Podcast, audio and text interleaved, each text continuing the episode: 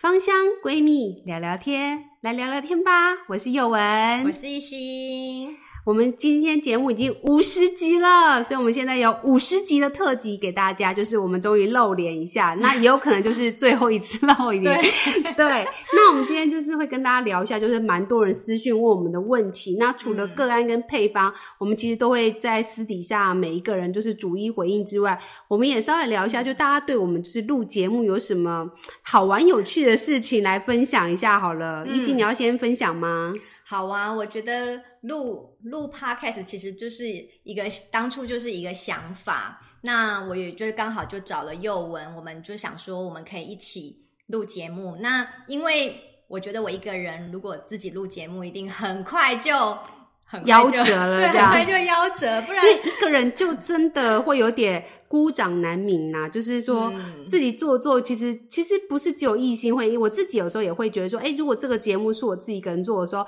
其实有时候做做就会觉得啊，夜深人静了，好累哦。然后因为每一每个礼拜其实要更新这件事情，对。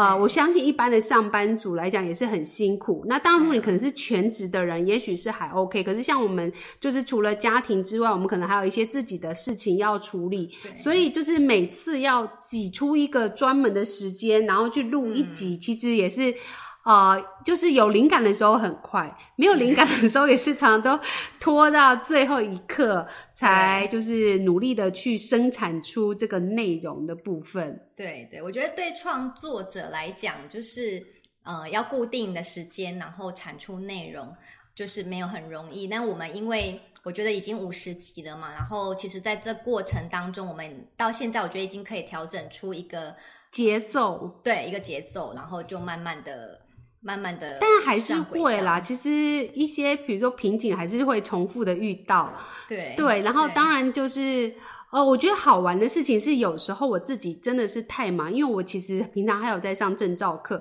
那证照课它其实也是一期一期的，嗯、然后有时候一忙起来，就是他会连续好几天都在上证照课。然后那个证照课是因为是一整天的，嗯、所以就是变成是你回家以后还要再弄小孩，或是有一些琐事要处理，或者是也要回答学生问题的时候，你会发现，哎，我有时候都到礼拜二、礼拜三怎么办，哎，我这个礼拜的好像还没交，然后我就会在礼拜二的半夜。就把事情完成以后啊，硬录就是也不能说硬录，就是只有那个时段是夜深人静，终于不会有人再问我问题，然后我就可以很专注的做自己的事情。所以有时候我传给他档一心档案的时候，都是半夜。大概五点吧，就是真的是已经隔天了这样子。嗯、然后就是呃，有时候就是录的不 OK 的时候，也会想要自己一直重复讲。然后我跟一心的个性比较不一样，因为大家应该可以感觉到，我们两个刚好是蛮互补的个性。那我的个性就是我喜欢一气呵成，嗯、所以我只要录的不是很顺，我就会从头再全部再重讲一遍。然后所以有时候讲到后来，其实是我有时候都是闭着眼睛在录音，就是因为。真的很累，然后就是那个已经精神有点涣散，然后但是还好艺兴就是剪辑上非常的厉害，所以好像大家没有发现，其实我是闭着眼睛录音这件事，还好他不是录影，就是可以闭着眼睛讲，然后但是真的就是。传完档案的时候就立刻昏倒，大概就是这种感觉，就是其实还是会遇到就是真的嘎不过来的感感觉。对，所以我就觉得幼文非常厉害，因为他就是闭着眼睛讲也可以，对，也可以讲个四十分钟，因为太爱讲话了。因为我自己就像我如果自己一个人录音的时候，然后我就是在录的时候，我都会一直看时间，然后呢。就是像之前录一集那个香水电影香水那一集，哦、对啊，对，然后就是你不是回馈给我说，就是还想继续听吗？对啊，然后那时候我觉得还蛮不错的啊。那时候我就讲讲讲讲到看啊二十分钟了，我觉得我已经达成任务，然后我就 立刻结尾。对，就是这两个个性不太，我常常都是讲会超过很多，就是哎、欸、怎么办？我才讲一半，然后才就已经三四十，就是还没有剪之前可能三四十分钟，我觉得这样好像不行，就是有时候只好在中间。突然就觉得好，那我们就我就把这一集变成两集好了。所以我我们就是刚好就是蛮不同的个性。我属于就是很爱讲，然后一心属于会想比较多，然后这样子我觉得是蛮互补补的，就是刚好工作上就是我比较冲一点，然后他就会稍微审慎的思考，对对，就是稍微拉我一把，哎，不要怎样，或者说哎，给我一个比较仔细的建议。我觉得这个是算合作上来讲，嗯，还蛮不错的，对对对。对，然后我们也没有想到节目竟然。就被我们撑到快一年了。对，我们好像也是去年的差不多这个今今年过年的时候，没有，但是开始这个构想，开始找对，好像是去年的差不多这个时段，然后就开始前期就有概概念，以后就开始找麦克风啊，找设备，然后找软体，然后研究，对不对？好像也讨论了大概一段时间，然后后来。但一开始的时候是好像是我比较想再拖一下，就是我觉得好像，对对对，然后他一心就说，嗯，我觉得 OK，上了再说，这时候我们两个又反过来，对，所以完全不敢去听第一集，因为第一集就是，但我后来反而觉得 OK，因为总是。第一个小孩还是你的小孩，但是他可能没有那么完美，一定的啦。对，也许可能十年后我们再回，如果这个节目还在，我们再回头看，也会觉得，哎、欸，我们那五十集在讲什么东西啊？对，可能对就不知道，但是这个是蛮有趣的一个，就是可能也没有大家想象说，哎、欸，好像我们很厉害，很多人都说，哎、欸，你们怎么可以就是。在这么忙碌的时间，然后 在做这些事，嗯、其实没有，我们也是蛮压榨自己的。然后有时候也是会有那种，就是真的要开天窗。嗯，然后中间易经好像也有跟我讨论到说，哎，因为、啊欸、我们是不是要那个休息一下？就是第一季要结束了，就是自己决定，就是这就是第一季结束这样子，就是、啊、就是有点想喘息。可是我那时候就是。不太想，原因是因为我知道我的个性是，如果一停下来，我大概就很难再继续，因为惰性很强的我啦，我惰性很强，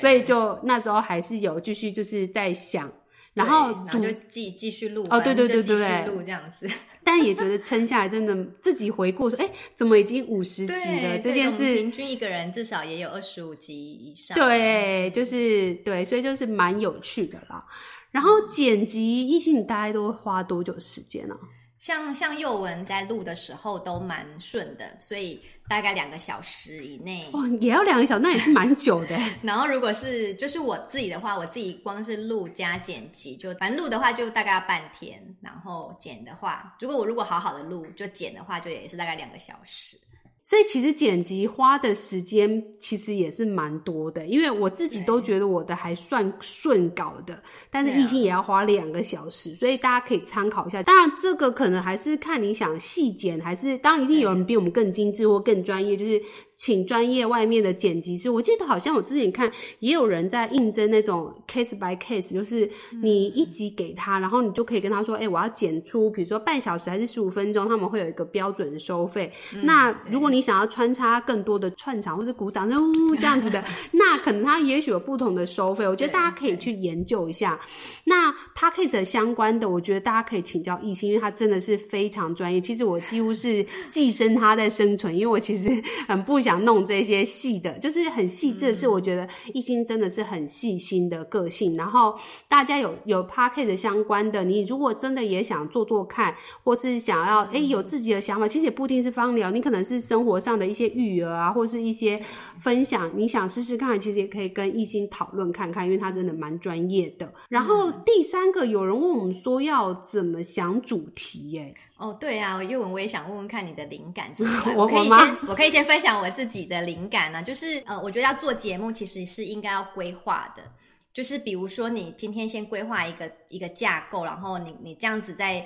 在创作主题的时候是会比较呃容易。但是就是我觉得有点懒得做这件事情，所以我我自己的主题通常都是到当周我决定要录节目的时候才会。这也蛮好，很跟得上时事啊。但是就是当你的脑筋一片空白的时候，就会非常的紧张。哦，你会吗？我自己是因为本身非常话很多，然后。嗯再加上我一直以来都有在授课，所以其实有时候有些主题可能会跟着学生的问题跑，哦、或者是跟着季节跑，所以有时候我会有一些比较是节气类的，嗯、然后有一些是刚好，比如蛮多人会到粉丝团私讯我的那个问题，那可能就是会在那个时，嗯、我觉得这个问题真的很神奇。以我的角度来，就是那一波会全部都是皮肤，然后那一波都是情绪，然后这一波可能都是妇科，嗯、然后这时候你回答多了以后，你就可以把它汇整成一集，这大概是我个人的。那当然有一些是我个人很想做的主题，像是化学类。嗯、那一心也跟我说，就是很多人一直敲碗，可是化学类对我来讲，目前遇到的瓶颈是因为用嘴巴讲这件事情，跟有影像跟图片，比如说啊，他那个那个气象主播，哎、欸，我们看这边，看这边，这件事情，我觉得还是有它的辅助，因为我本身就是在教化学相关的，嗯、所以呃，这些东西会让我们在教学上会更加的顺手，所以倒不是说不想录，而是。那要怎么录到让大家容易？因为我一直讲单铁烯的结构，然后谁谁谁的结构，有时候听没有附图很难。对，就是那种感觉上还是有一点影响。在目前是在想说怎么克服这件事。那当然也有人邀请我们开课，那所以这个也可能会是一个规划，就是开课的话，可能也许就会更完整的系列。这部分就是也还在研究，就是讨论相关的，或是规划的更完善，会到时候再跟大家分享。嗯嗯，就是也想传递完整一点的概念了，然后就是尽量呃浅显易懂一点这样子，大概是这样。所以主题其实蛮多元的。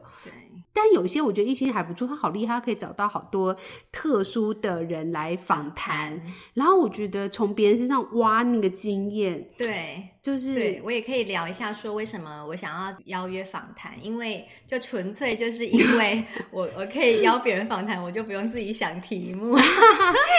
可是，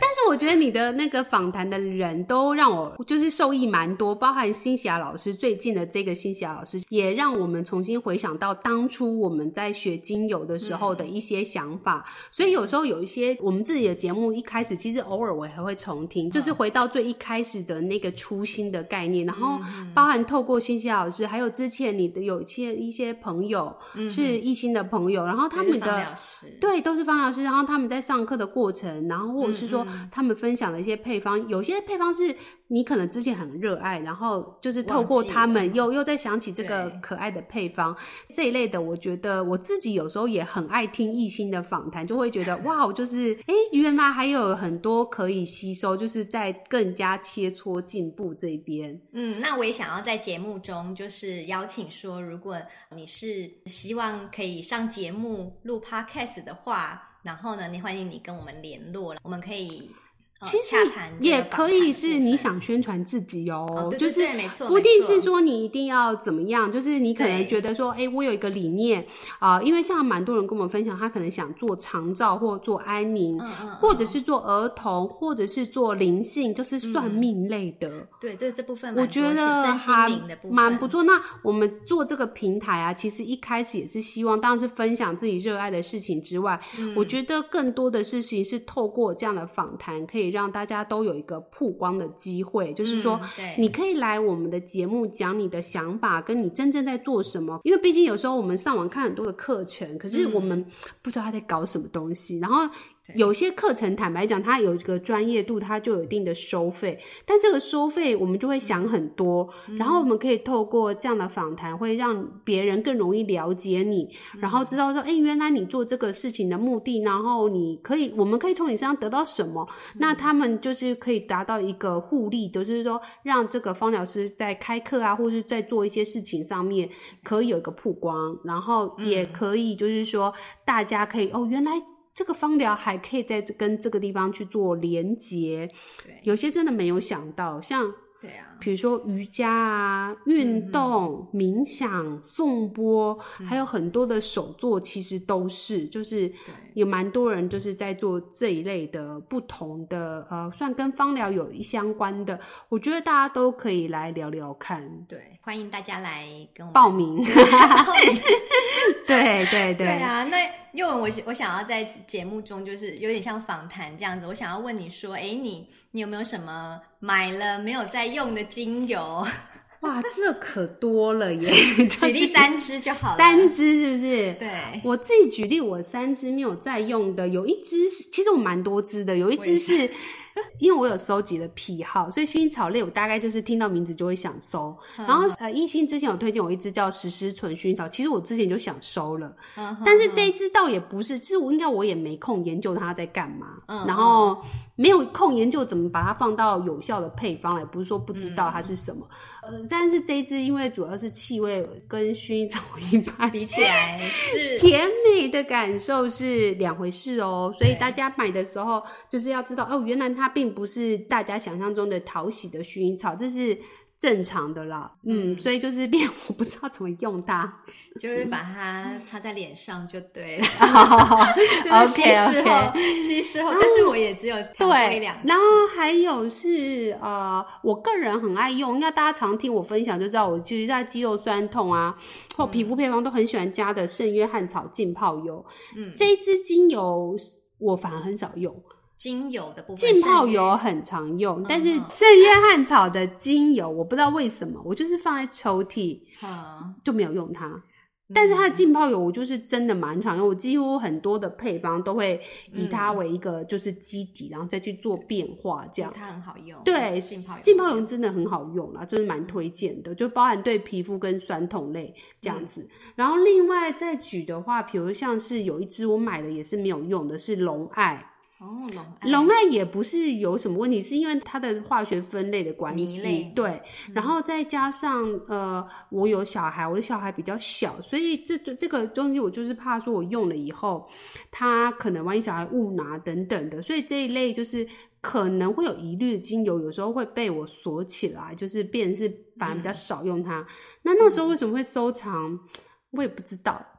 就是 就是看到没有油库没有的表单上没有先打勾，就是一口气把它买回来这样。对，那一心也有吗？就是买了没在用，我也是非常多。那我也举例，有一支精油叫做鹅竹，鹅竹就是一个草，然后一个我，对，草一个我。这支有在玩中药类精油的，应该。就是会 会有看到这个清单，它已经不以前很少见，这两年我看到蛮多都有在卖了。对，那当初我会买是因为就是网络上的文章就是写说它是穷人的永久花，就它也是它也是同类精油，那也可以化瘀，也也是倍 半贴酮，然后也是可能就是有协助化瘀的作用。对，就是因为很吸引人，对不对？但是它的穷人的永久花，哎，永久花这么贵，对，但是永久花的气味还是比较迷哦，对，因为它脂类也很高，对，它效果也是真的还蛮好的，